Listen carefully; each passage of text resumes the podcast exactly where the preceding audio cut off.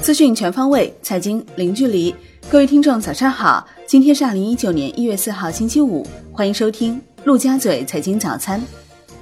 宏观方面，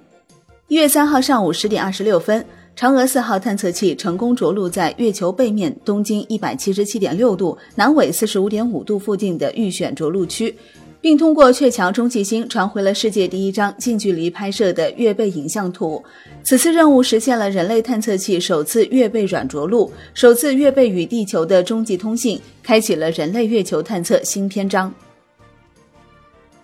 市场监管总局就禁止垄断协议行为的规定公开征求意见。规定拟授权各省级市场监督管理部门查处垄断协议行为，不再区分价格与非价格垄断协议案件，并就七种具体垄断协议形式进行了进一步细化。规定还明确了终止调查的程序要求等。财政部表示，二零一八年中央财政加大对地方转移支付力度，促进区域协调发展。下一步，中央财政将结合财税体制改革总体进程，根据地区间财力差异状况，调整完善中央对地方一般性转移支付办法，加大均衡性转移支付力度，促进区域协调发展。财政部、税务总局公告，为贯彻落实修改后的个人所得税法，现将继续有效的个税优惠政策涉及的文件目录予以公布，共有八十八条。央行周四以利率招标方式开展了六百亿元逆回购操作，其中七天期四百亿元，十四天期两百亿元。当日有一千五百亿元逆回购到期，当日净回笼九百亿元。Shibor 全线下跌，隔夜品种跌三十三点二个 BP，报百分之一点九六八；七天期跌八点七个 BP，报百分之二点五四七；十四天期跌十二点九个 BP，报百分之二点六七三二。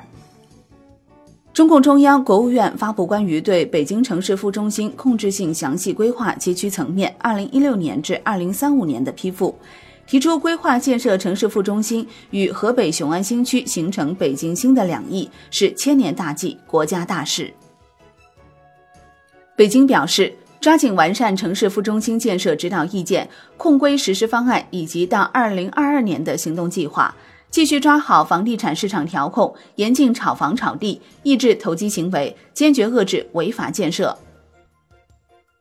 河北省雄安新区建设发展工作会议召开，河北省委书记王东峰强调，要全力抓好雄安新区建设发展十大工程。十大工程具体包括。大力实施征迁安置工程，大力实施荣东片区和高铁站片区建设工程，大力实施启动区建设工程，大力实施基础设施配套工程，大力实施综合交通工程等。上海市政府常务会议审议通过《奉贤区、松江区、金山区、青浦区总体规划暨土地利用总体规划（二零一七至二零三五年）。作为上海重要的产业承载区，四区要成为先进制造业和战略性新兴产业的主战场，承载上海综合服务功能的重要节点，推动产业转型升级。国内股市方面，上证综指收跌百分之零点零四，深证成指跌百分之零点八四，盘中刷新二零一四年五月以来新低。创业板指跌百分之一点一六，两市成交两千五百二十一亿元。北上资金午后涌入抄底，全天净流入近八亿元。恒生指数收盘跌百分之零点二六，盘中一度失守两万五千点关口。国企指数基本持平，红筹指数涨百分之零点四。全日大市成交六百八十三点五三亿港元。中国台湾加权指数收盘跌百分之零点六五。楼市方面。尽管土地市场在二零一八年呈现前高后低的走势，不过一些重点城市的土地出让金还是创下了新高。中原地产研究中心统计数据显示，去年五十大城市合计卖地三点七四万亿元，同比上涨百分之三点七。杭州、上海、北京、广州等十一个城市土地出让金均超过千亿大关。青岛市城阳公证处官方微信发布公告。接青岛市国土资源和房屋管理局高新区分局通知，暂停执行青岛市高新区商品房公证摇号售房规则。青岛高新区宣传推介办公室相关工作人员强调，购房摇号不是取消，只是暂停。青岛市高新区商品房公证摇号售房规则就是高新区自己的一个政策，并不涉及青岛全市的情况。海外方面，美国 ISM 制造业指数下降至五十四点一，低于预期的五十七点九，创二零零八年十月以来最大降幅。国际股市方面，美股再遭恐慌性抛售，道指重挫逾六百六十点，苹果大跌近百分之十，创六年来最大单日跌幅，市值蒸发七百四十六点四五亿美元。苹果股价从去年十月收盘纪录高位回落百分之三十七点八，市值已缩水四千二百二十六点七三亿美元，现市值六千七百四十七亿美元，排名第四，次于微软、亚马逊、谷歌。